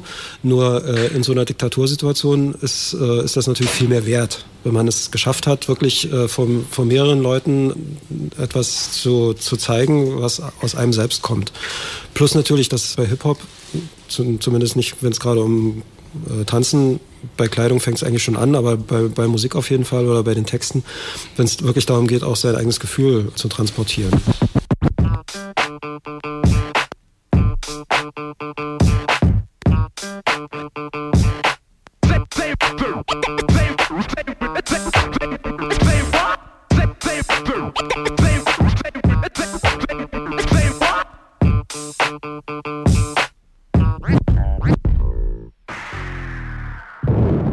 Man musste erfinderisch sein, um irgendwas auf die Beine zu stellen. Was ja eigentlich auch allgemein die DDR ausmachte, aus scheiße Bonbons zu produzieren. Und man musste da seinen Erfindungsgeist auf jeden Fall freien Raum lassen, bevor ein Musikstück entstehen konnte. Ja, und Studiotechnik gab's nicht und äh, geschweige denn Mikrofon. Man hat einfach einfach äh, im Zimmer mit seinen Leuten. Man hat einfach laut gerappt, man ist das Programm durchgegangen.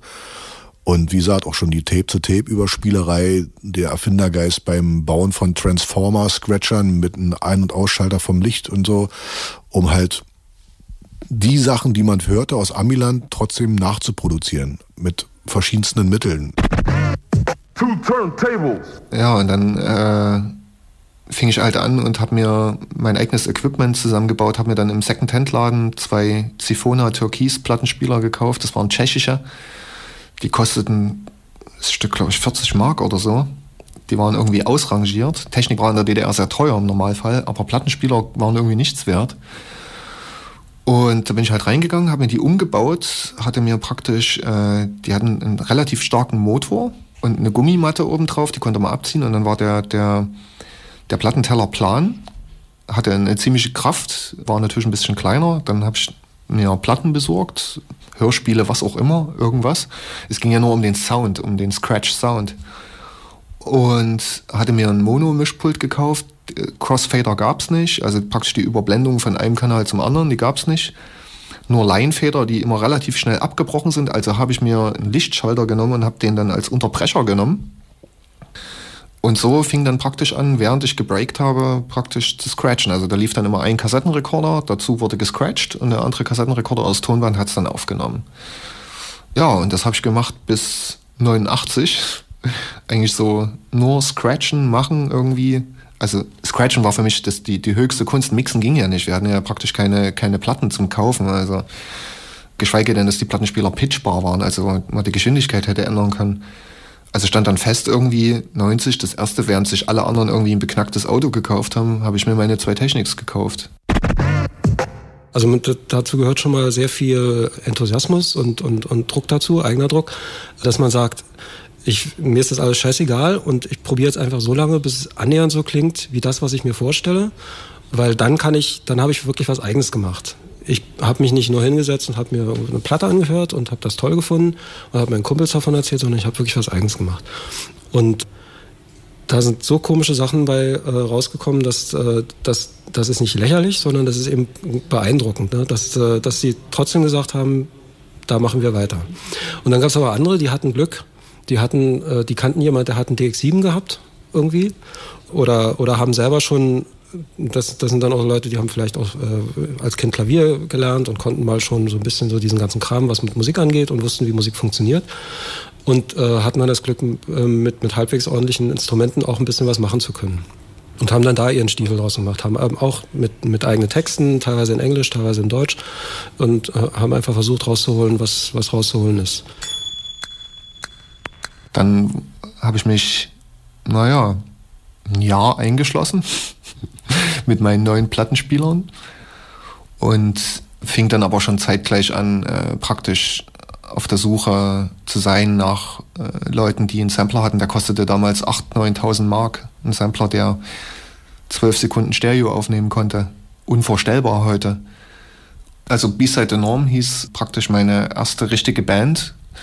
Und unser Track hieß Hip-Hop in der DDR. Das war praktisch eine Aufarbeitung.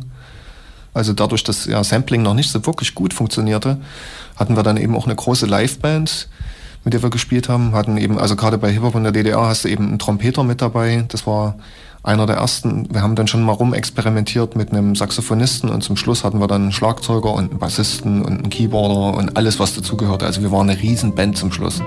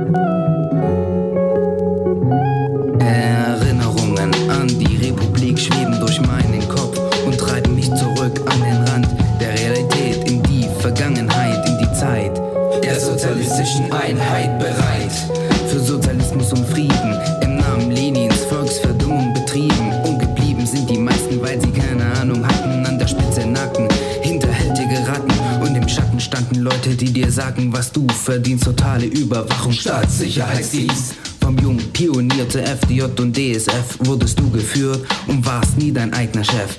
Eigene Gedanken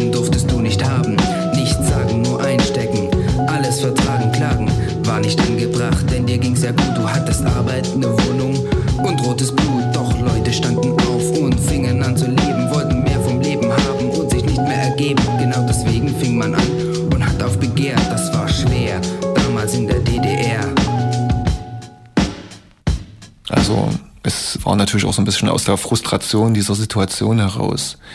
Es war ja doch eine sehr unbefriedigende Zeit. Ne? Also man wusste halt nicht, wie es weitergeht und ähm, wie soll ich sagen, es herrschten zum Teil anarchische Zustände und wie sich ja auch gezeigt hat über die Jahre hin, wo war die erfolgreiche Ost-Hip-Hop-Band? Ne? Also in diesem ganzen, guck dir die Stuttgarter Labels an oder die Hamburger Labels und dann merkten wir auf einmal, dass also Leute wirklich nur wegen uns kamen. So, das, das kannten wir ja nicht. Also vorher war es ja so, dass alle Sachen organisiert waren. Wir sind hingefahren und die Leute haben uns gewissermaßen vorgesetzt bekommen, ob das denen nun gefällt oder nicht. Und auf einmal war es so, dass Leute dafür Eintritt bezahlt haben und sogar aus anderen Städten gekommen sind, um uns zu sehen.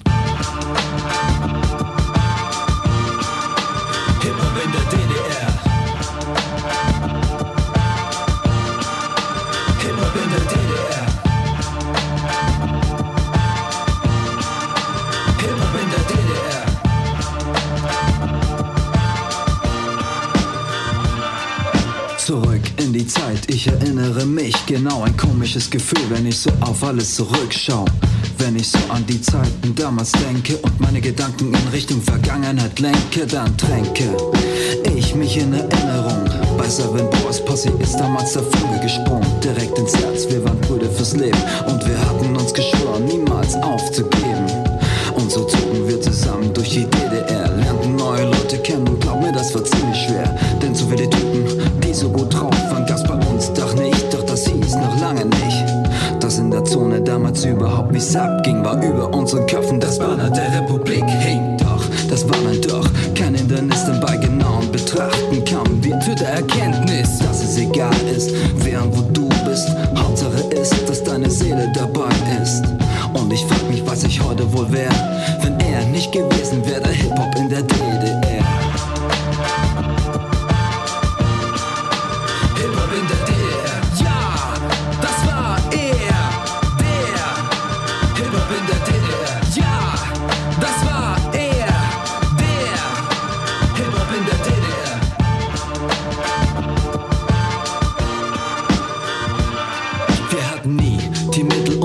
Was ihr da drüben hattet. Trotzdem fanden wir einen Weg und haben voll durchgestartet. Nicht mit fetten Kassetten, Rekorder in der Hand. Wir waren in Ostdeutschland und wenn ich mich umdrehe in die Vergangenheit sehe, dann sehe ich die Plattenspieler von RFT und ich verstehe, weshalb wir so weit kamen, heute hier stehen. Wir sind andere Wege gegangen und wir werden sie weitergehen. Sagen kann man viel und sich drauf versteifen, doch dass wir anders leben, werden die da drüben nie begreifen. Denn Hip-Hop in der DDR war ein anderes Ding, da gab es keine Black Mafia und keine Zulu Queen. Wir lebten mit der Musik, weil es für uns ein Weg war, unser Leben zu gestalten. In diesem Stadt, der uns geboren und verloren hat und wir hielten durch bis zum jüngsten Tag. Im Jahre 4 schauen wir zurück und stellen fest, in der DDR gelebt zu haben, war für uns der dass wir heute stehen, dafür danken wir ihm sehr ihm, dem Hip-Hop in der DDR. Rocksteady. Wir wollten immer nur tanzen. Du wolltest rauskommen, du wolltest berühmt werden. Klar wünscht sich jeder Jugendliche irgendwie dich selbst verwirklichen und mit deiner eigenen Sache, mit deiner eigenen Kunst, mit deiner eigenen Ausdrucksart und Weise. Und äh, der schönste Abschluss eigentlich für uns war, dass unsere Tanzgruppe, äh, die Break Collection Leipzig, 1989 DDR-Meister geworden sind. Wir waren die letzten DDR-Meister. Danach gab es nie wieder eine neue Meisterschaft. Wir hatten es nochmal probiert zu organisieren, aber das war dann alles so auseinander und natürlich, jeder hat sich woanders weiter orientiert. Ja, also könnte man nur sagen, ich bin immer noch amtierender DDR-Meister, weil der Titel wurde nie in Frage gestellt. Ne? Und das war eigentlich sehr schön. Das war also richtig so die oberste Spitze und äh, dann haben wir mehr oder weniger dann doch aufgehört. Ne? Es gab dann noch ganz noch vereinzelt paar Auftritte, ne? aber äh, ähm, das war wirklich so äh, das Highlight. Highlight mit Downtown Lyrics war damals, wie gesagt, Vorgruppe in der Seelenbinderhalle. Das war so ein großer Veranstaltungsort, wo auch das Sechs-Tage-Rennen mit Fahrrädern immer stattfindet. Das heute das Velodrom. Seelenbinderhalle haben sie damals abgerissen. Da waren wir Vorgruppe von äh, Stereo-MCs aus England. Das war natürlich krasses Highlight. 6000 Leute im Publikum und ja, und so ging es dann weiter. Und dann kam halt die Wende. Man hat mit Downtown Lyrics weitergemacht. Wir sind dann das erste Mal in die Schweiz gefahren zum Konzert. Stereo MCs waren auch da. Fanta 4 waren damals da. Und das Coolste für uns war alle, oh krass, Stereo MCs und so. Und wir haben halt so eine Ecke gesetzt und halt eingeschüchterte Ossis so mal im Ausland, Schweiz, völlig was anderes, völlig anderer Film, mal raus aus, aus dem Osten. Das, ne? Und was macht Stereo MCs? Die sagen nicht den Fanta 4 Leuten, die ein bisschen besser im Rennen waren, guten Tag, sondern die haben uns, haben sich an uns erinnert und kamen schnurstracks auf uns zu, wisst ihr, und haben uns begrüßt und sich gefreut, dass wir uns wiedersehen, so, wisst ihr? Und das fand ich halt schon cool, dass die halt nicht so auf die Typen abgefahren sind, die, ey, yeah, oh, wisst ihr, wisst ihr, und, sondern einfach mal chillig, weil die haben mit unserem Plattenspieler gearbeitet, weil der Plattenspieler von DJ Cesar äh, damals auf dem Flughafen nicht angekommen ist und mussten halt mit Jimmy X seinen Plattenspielern aus der DDR arbeiten und das war auf jeden Fall mal ein, ein lustiges und ein schönes Erlebnis, dass das funktioniert hat und dass er gemacht hat überhaupt. Two turntables. Naja, das war irgendwie, das war eine ziemlich abgefahrene Zeit. Es war so diese, es war so ein bisschen diese anarchische Zeit irgendwie. Wende stand vor der Tür irgendwie. Es roch schon irgendwie nach Veränderung und äh, irgendwie tauchte dann eben Storm auf, der einer der besten Breakdancer weltweit damals schon war. Übrigens auch, vielleicht ist Storm sogar äh, äh, mit einer derjenigen gewesen, der mich noch mehr zur Musik geschoben hat. Weil ich gesehen habe einfach, das, was der kann, das kannst du nie. Niemals. Und das kannst du auch nicht mehr nachholen, so weit wie der ist. Aber Cora war ja mit und sie war ja die Rapperin. Und mit ihr fing ich dann eben an, auch äh, kleine Auftritte zu machen auf einmal, weil die sagte halt so, ey, das ist unglaublich, du hast nichts an Technik und trotzdem kommt Hip-Hop hinten raus. Und wahrscheinlich war dieser Moment des ersten Zusammentreffens äh, für mich auch extrem entscheidend, zu sagen, okay, tanzen, da gibt's einfach drei Millionen, die besser sind. Aber irgendwie Musik bist du trotzdem immer noch vorn irgendwie. Also so, trotz dass du keine Möglichkeiten hattest oder nur beschränkte Möglichkeiten, kommt auf einmal jemand, der in Englisch rappt und auch in Deutsch rappt und noch dazu eine Frau, was ja schon noch schräger war irgendwie. Und die kommt, obwohl sie überall war auf der ganzen Welt, mit, mit auch in Amerika, war und alles schon gesehen hat, alle die Bands, die ich noch nie gesehen habe in meinem Leben und sagt trotzdem, ey Mike, ich will mit dir Auftritt machen. So, das äh, war, glaube ich, so ein ziemlich wichtiger Moment für mich. Also wenn jemand das schon gut findet, dann wartet, bis ich die richtige Technik habe, dann legt er die Ohren an. Und so war es dann eben auch.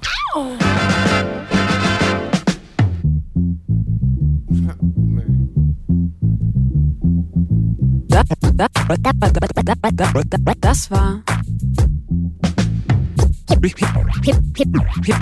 Hip-Hop in der DDR.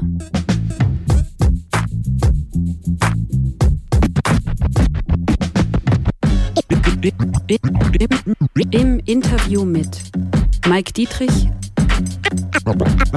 alias Opossum, Holger Koch, alias Cookie, Thorsten Krüger, alias Waffel und, Lutz Schramm.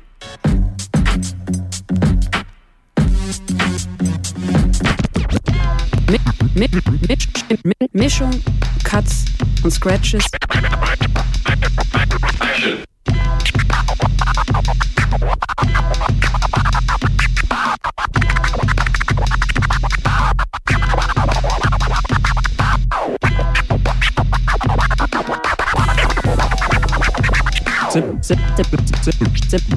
Sebastian Damerius.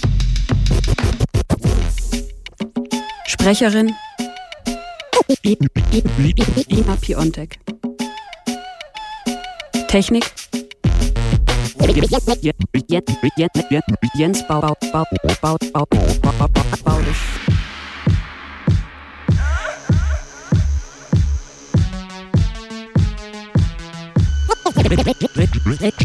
Regie und Produktion? Frank Ost, Ost, Ost, Ost, Oswald? 2006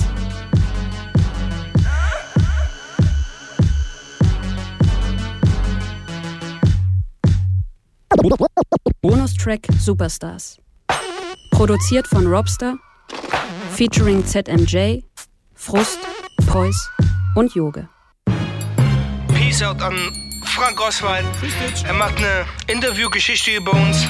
Wir vertrauen die Junge, den du vertraust uns. Wir werden Superstars, Homie. Alles Gute, ich bin wie Superstars. Wenn ich tanke, dann super. Auf Privatpartys von den Kumpels tanze ich super. Ich rauche F6 Blue wie eine Zigarre. Das Bier trinken mit gespreizten Fingern ist eine super Sache. Meine Nachbarn werden später prallen damit, dass sie mich als Kind kannten. Das ist Superstar. Shit, ich bin nicht auf solchen Star-Shows, denn früher oder später setze ich Qualität durch und ab geht. Dann gebe ich Autogramme wie jetzt Briefträger. Dann ist Lamborghini der Shit wie jetzt Ikea, wie Hellseher. Ich kann es sehen, ich kann es sehen, dass die Leute auf den Straßen mit Ausnahme-T-Shirts gehen. Uh. Ich steh täglich morgens auf und geh dann schindern. Obwohl ich weiß, dass ich ein Superstar bin, kann ich's nicht verhindern. Hab keine Villa und kein Garten, manchmal schlechte Karten. Trotzdem hab ich öfter das Gefühl, dass ich ein Superstar bin. Ich bin neidisch auf mich selbst und schlag mich ständig vor dem Spiegel. Denn ich weiß nicht, ob ich so cool wirklich spiel bin. Wenn ich du wär, würde ich sofort nach dem Signing betteln und ich dann danach bereit sein für das nachfolgende erste Leck. Ich bin da für dich, ist da, denn ich als Superstar bin Vorbild. Es ist jetzt schon so, dass dir mein Superstar-Text in Korb bringt. Du willst gerne etwas mehr von mir, doch bleib mal chillig. Ich hab tausend Bodyguards und wenn du nervst, kommt die und killt dich. Superstar, yeah, Superstar. Auch wenn ihr's noch nicht wisst, wir sind Superstars. Wenn ihr uns nicht seht in Videos wie Superstars, check unsere Moves, die gleichen Superstars. Ich kann jetzt machen, was ich will. Bin selbst super, wenn ich chill. Jeder kennt mich, nennt mich beim Namen wie Paris Hill. Ich bin ill. Big in Japan wie Alpha Will. Superstar durch und durch. Meine Raps sind Overkill, Overschrill. Ob ich will oder nicht, Superstar zu sein ist in meinem Leben eine Pflicht. Spiegel mich in meinen Felgen, alle meine Regeln gelten. Bin so cool, dass es reicht, wenn ich allein auf der Welt bin. Ich bin selten beim Rappen wie Ausnahmeathleten. Jedes Wort aus meinem Mund wird gefeiert auf allen Fäden. Massig Moneten lass ich mir geben auf jeden und verteile sie an meine Jungs. So ist das Leben als Superstar. Ein Superstar sagt immer geile Sachen, verteilt Autogramme, Fremde schütteln ihm die Hand. Für ein Foto stehen sie auf Schlange, er ist Koryphäe auf seinem Gebiet, spricht sieben Sprachen fließen, muss ständig in die Staaten fliegen. Er hat keine Zeit für dich wegen wichtigen Terminen mit Plattenbossen. Der Deal ist nach acht Wochen abgeschlossen. Million Dollar Tracks folgen, als wär's das Normalste. Groupie Bitches rufen seinen Namen aus vollem Halse. Wollen alle, dass er ihnen Braten in die Röhre pflanzt, um ihn anschließend auszunehmen wie eine gefüllte Gans. Jeder Disc hält an ihm ab, als wäre er imprägniert wie seine Jacke. Egal wie blau er ist, er trifft den Takt. Uh. Superstar, yeah, Superstar, auch wenn es noch nicht wisst, wir sind Superstars. Wenn ihr uns nicht seht in Videos wie Superstars, check unsere Moves, die gleichen Superstars. Uh. Superstar, yeah, Superstar, auch wenn ihr es noch nicht wisst, wir sind Superstars. Wenn ihr uns nicht seht in Videos wie Superstars, check unsere Moves, die gleichen Superstars. Uh. Yeah, baby, I like it raw.